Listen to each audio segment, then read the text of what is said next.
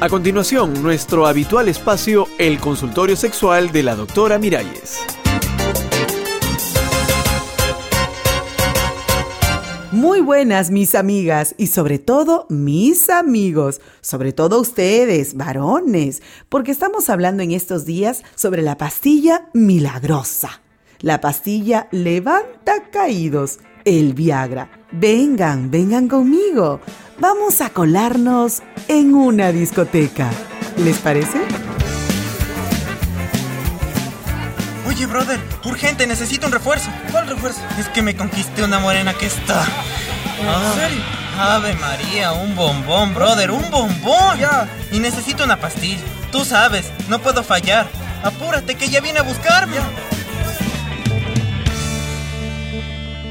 Un refuerzo, la pastilla azul, el Viagra. Me dicen que 30 millones de hombres la consumen en el mundo y me dicen también que la mayoría de ellos no la necesita para nada, pero la toman. ¿Para qué la toman? ¿Me lo podrían explicar?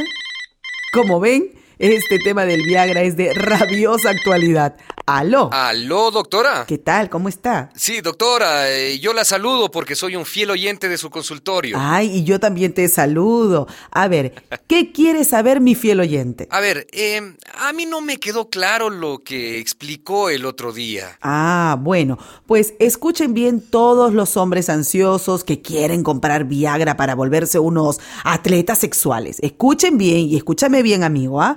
Como ya les expliqué, el Viagra no tiene ningún efecto si no hay excitación sexual. Ajá, ¿qué quiere decir eso, doctorcita? Bueno, eso quiere decir que si tú te pones delante de un palo de escoba, aunque te tragues una docena de pastillas azules, no te servirá de nada. ¿Y para qué sirve entonces? Sirve para la impotencia, amigo mío, la disfunción eréctil que se llama. Ajá. Un hombre está excitado, tiene una erección, pero, pero digamos que se le cae pronto el pajarito, se le desinfla el pene. Para eso sirve el Viagra. Ah, para mantener al pájaro en su rama. Exacto.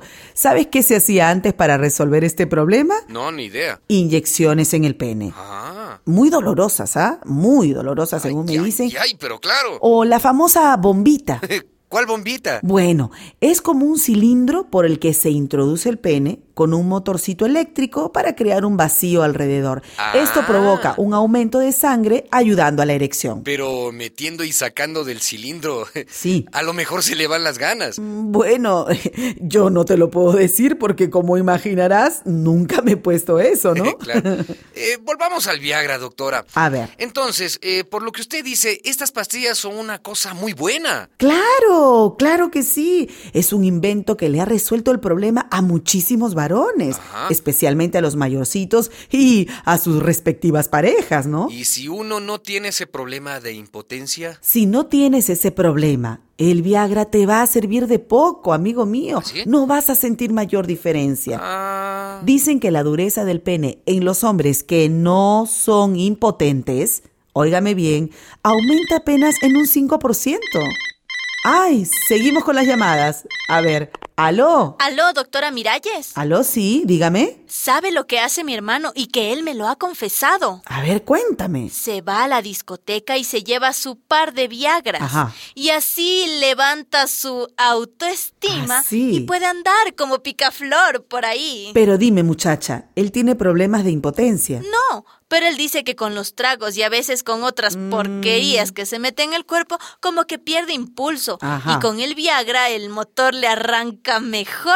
Ay, bueno, eso están haciendo ahora muchos jóvenes, pero hay que tener cuidado. ¿Por qué? Mucho cuidado, porque esas combinaciones de alcohol con drogas y Viagras, hoy pueden tener sus consecuencias y consecuencias muy graves.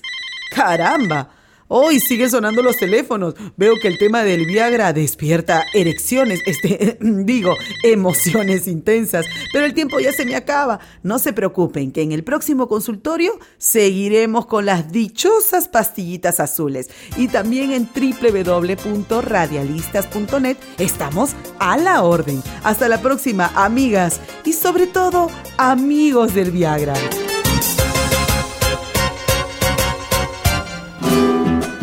Una producción de radialistas apasionadas y apasionados.